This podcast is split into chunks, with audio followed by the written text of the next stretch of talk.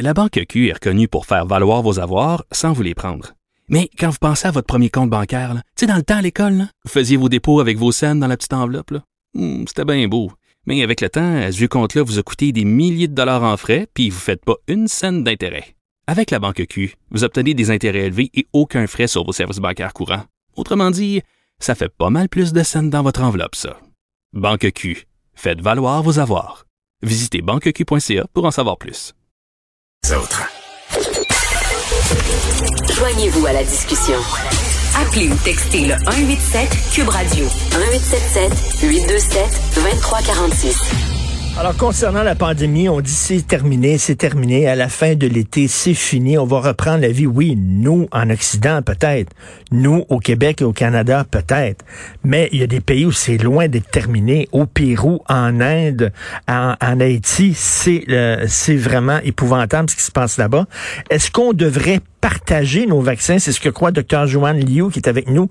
Elle est médecin, bien sûr, au CHU Saint-Justine, membre du panel international indépendant sur la COVID-19 et ancienne présidente de l'organisme Médecins sans frontières. Bonjour, euh, Madame Liu. Bonjour. Alors donc, vous voudriez bien sûr qu'on partage nos, nos vaccins. Est-ce qu'on en a euh, de, de surplus ici?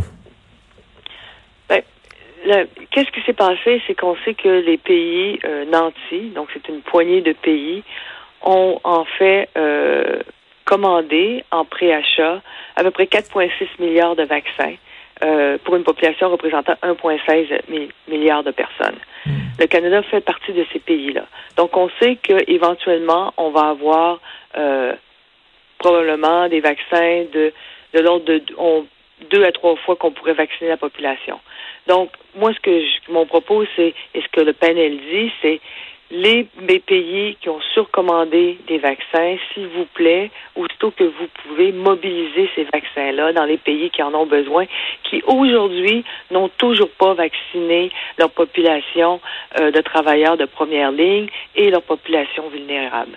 Donc, c'est, c'est, mmh. euh, c'est vraiment un appel Je sais que le, directeur général de l'OMS a été un état plus loin, qui a dit, ben, les pays, vous avez tellement avancé dans votre vaccination et que maintenant vous êtes rendu à l'étape de vacciner des gens qui sont beaucoup moins susceptibles à la COVID-19, notamment euh, la tranche d'âge adolescence.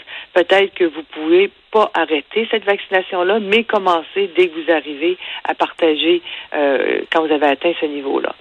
Donc, c'est euh, juste une question de se dire, si on continue dans la même voie qu'on est, certes, excellent pour le Canada, excellent pour le Québec, vous l'avez dit vous-même, mm. mais euh, le reste du monde va continuer à se batailler contre la COVID-19 et ça a différents risques, notamment le risque de permettre un virus qui va se muter et éventuellement avoir une mutation qui va échapper à la protection des vaccins développés ou tout simplement avoir un, deux mondes parallèles, un monde COVID et un monde non COVID. C'est ça. Vous savez, moi, je me dis toujours, il faut jamais sous-estimer l'égoïsme des gens. Alors, euh, peut-être leur parler en leur disant, ben c'est pour votre bien. Si on envoie des vaccins là-bas, c'est seulement, c'est pas seulement par altruisme, par solidarité, c'est aussi pour votre bien parce que si dans ces pays-là, on ne règle pas euh, l'épidémie, ben what goes around comes around, comme disent les Anglais. Absolument. Et, et, par exemple, si on prend l'exemple de l'Inde, qui est un pays qui est quand même un pays qui est en émergent, euh, il est la pharmacie du monde, l'Inde. Mm. C'est le pays qui fabrique 20% des médicaments génériques pour la planète et fait 80% des vaccins pour la planète. Si l'Inde ne fonctionne pas, ça fait des dérèglements un peu partout sur la planète. Donc c'est aussi au niveau, on ne peut pas avoir juste une économie qui reprend au Canada avec euh, des économies qui ne reprennent pas ailleurs parce qu'on est trop interdépendants et interconnectés. Et d'ailleurs, on l'a vu, hein, juste au début de, la pandémie, on s'est bien rendu compte que euh, euh, tout le monde achetait leur masque au même endroit et que si on n'aidait pas dans un premier temps les pays qui étaient atteints, qui étaient des, des pays producteurs de masques, ben, ça faisait qu'on n'avait plus de masques au bout de la ligne. Et, là, bon, vous, je le disais, vous étiez, vous êtes membre du panel international indépendant sur la COVID-19. Comment ça se fait? C'est la question que je vous pose euh, parce que euh, on dirait qu'on est en état de panique. On dit, wow, euh, vraiment le, feu est pris en Inde, le feu est pris au Pérou, en Haïti. Il faut absolument l'éteindre. Comment ça fait qu'on n'avait pas prévu ça lorsqu'on a commencé à parler de vaccins en disant, ben là, on va s'asseoir, on va planifier. C'est certain qu'il y a des pays qui ont pas beaucoup d'argent et puis c'est pas au plus fort la poche il va falloir penser à débloquer des vaccins pour eux. On dirait qu'on agit après. Ben, c'est un excellent commentaire et en fait, c'est que ça a été réfléchi, mais réfléchi d'une façon pas complètement, je voudrais dire, euh, euh qui, qui, permettait de regarder tous les scénarios. En fait, il y a eu cette fameuse plateforme-là d'accélération pour la recherche et développement qui s'appelle ACTA, pour lequel le Canada a énormément contribué, presque de l'ordre de 1 milliard euh, de dollars, et que sous cette, cette euh, plateforme-là, il y a une autre plateforme qui s'appelle COVAX, qui est en fait la plateforme qui permet de repartager les vaccins. Et initialement, c'était pour être euh, une espèce de pot commun pour tout le monde et on était pour repartager, repartager les vaccins qui étaient pour être développés et mmh. manufacturés, produits pour tout le monde. Qu'est-ce qui s'est passé? C'est que les pays nantis ont fait des deals en bilatéral avec les manufacturiers, avec l'industrie, et ça s'est, ça s'est résumé à une plateforme de repartage pour les pays à bas et moyens revenus. Mais ce qui se passe en fait, c'est que vu qu'on n'a pas beaucoup de, de, de de capacité de production, ben en gros, c'est que tous les gens qui ont fait euh, des achats euh, en, en, amont, ben, se font servir en premier. On pige dans le pot. Oui, c'est ça. Et le restant va à travers cette plateforme-là. Et là, qu'est-ce qu'on se rend compte? C'est qu'on a un manque cruel de vaccins à repartager. Et, là, bon, vous dites, c'est parce qu'il y a comme un double discours, et je, suis un peu mêlé, j'aimerais que vous m'aidiez à mieux comprendre, docteur Liu. Vous dites d'un côté, euh, est-ce que c'est vraiment nécessaire de vacciner les jeunes qui ne sont pas à risque? Prenons ces vaccins-là, envoyons-les, bon, dans, ces pays pauvres-là. OK, je comprends. Mais d'un autre côté, aujourd'hui, on nous dit, il n'y aura pas de balle de finissant. Les jeunes de 15-16 ans pourront pas se réunir parce que c'est dangereux, ils pourront l'attraper. Ben, c'est dangereux ou c'est pas dangereux pour les jeunes? Parce que si effectivement, ils sont pas risque.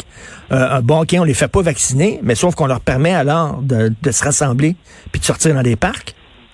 Je comprends oui, pas. Cela dit, moi, moi, moi j'ai pas fait le commentaire de, par rapport aux adolescents. C'est le directeur général de l'OMS oui, oui, qui a poussé, qui a poussé l'enveloppe. Le panel indépendant, nous, qu'est-ce qu'on dit? C'est s'il vous plaît, repartagez votre surplus. C'est dans nos recommandations on a, on a, on a, on a quatre grosses recommandations immédiates et une de celles-ci, c'est s'il vous plaît, les pays qui ont, qui ont fait des, des, des préachats plus, plus que leur population et hmm. qui, euh, qui savent qu'ils ont des surplus, s'il vous plaît, dès lors, euh, engagez-vous à repartager ces vaccins-là. Et, et la réaction du Canada, est-ce que le Canada est prêt à s'engager pour ça? Ben, on attend, on attend, euh, on attend. Il y a eu quand même une promesse que oui, on n'était pas pour garder notre surplus, mais on n'a pas encore la, la, le plan final. Donc moi, j'ose espérer qu'il va y avoir une déclaration au G7 euh, la semaine prochaine par rapport euh, au Canada, parce que je pense que c'est une question aussi de leadership en santé mondiale, de leadership de solidarité, et j'espère vraiment fortement que euh, notre premier ministre va arriver avec une nouvelle de oui, on repartage, c'est comme ça qu'on va faire.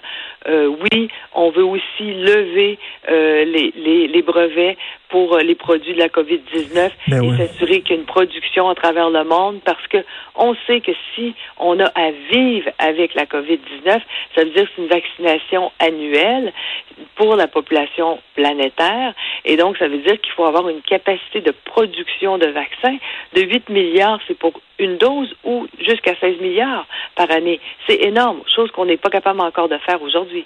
On est tous dans le même bateau, un grand, grand, grand navire avec chaque chambre qui est, séparée. Chaque chambre, c'est un pays. Puis si l'eau entre dans une de ces chambres-là, c'est le bateau complet qui va couler. C'est comme ça qu'il faut expliquer aux gens, c'est ça. oui, c'est probablement ça, oui. Oui, oui, on est tous dans le même bateau. Mais c'est, c'est, c'est important de, d'en parler. Puis je pense que c'est important aussi de, de, de, de, d'accepter. Puis moi, c'est pour ça que le panel a été très clair, c'était sur hmm. les surplus, parce qu'on comprend aujourd'hui que dans votre audience aujourd'hui qui m'écoute, ils me disent, ben moi, j'ai un adolescent, puis j'ai envie qu'il prenne sa vie normalement, puis je sais qu'il est en souffrance mhm. aujourd'hui, puis il faut revenir à une certaine normalité, et on entend ça. Et donc, c'est pour ça que le panel indépendant a fait vraiment quelque chose que je considère comme recommandation qui est acceptable et recevable. C'est ça, c'est pas c'est pas des habillés euh, Jacques pour habiller Jean, mais c'est vraiment les surplus parce qu'on en a des surplus ceux qu'on n'utilisera pas d'envoyer dans ces pays-là euh, pour pour eux et pour nous aussi. Merci docteur Joanne Liu, merci beaucoup. Merci, bonne journée. Bonne journée.